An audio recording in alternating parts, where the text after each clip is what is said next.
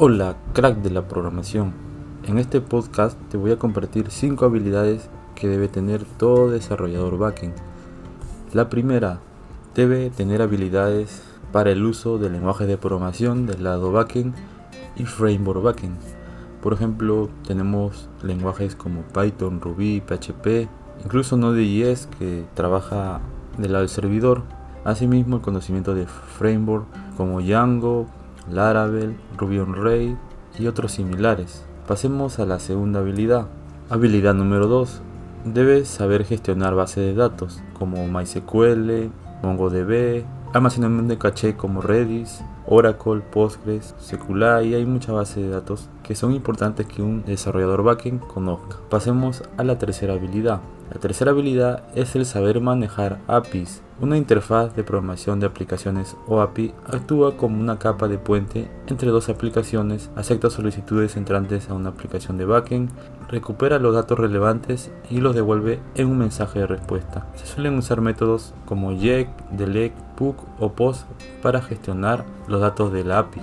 Pasemos a la cuarta habilidad que debe conocer un desarrollador backend es conocer sobre control de versiones. Los sistemas de control de versiones de software almacenan datos de todas las versiones anteriores de tu código en repositorios para que se puedan acceder a ellas más adelante. Esto es útil especialmente cuando pierdes alguna parte de tu código o se introduce un error. Tener un sistema de control de versiones de software como JIT te permite volver a una versión anterior del código base, así evitar ciertos contratiempos. JIT también permite a varios desarrolladores colaborar en el mismo proyecto. Cada desarrollador trabaja en sus propias ramas de JIT. Cuando las funciones están listas para integrarse en la aplicación principal, las ramas de JIT relevantes se fusionan en la rama principal. Y la quinta y última habilidad que debe tener un desarrollador backend es saber hacer un deployment o desplegar un proyecto completo en servidor. Por ejemplo, existen servidores VPS virtuales, incluso también compartidos. Ahí también entra a tallar el backend, el desarrollo backend, en donde el desarrollo tiene que desplegar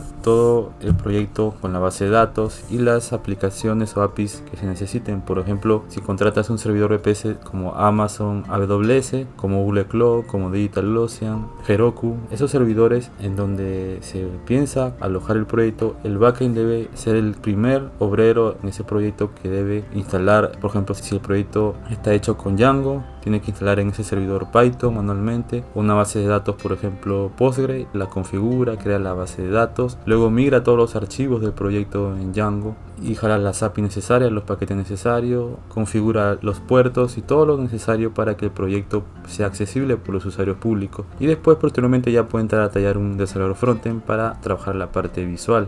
Entonces estas son las 5 habilidades que debe tener un desarrollador backend. Probablemente y creo que hay más habilidades que no han mencionadas, pero las 5 que te he mencionado son las más importantes, las habilidades técnicas que debe tener un desarrollador backend. Síguenos en nuestros podcasts en Anchor para que no te pierdas los próximos podcasts. Nos vemos en un próximo podcast.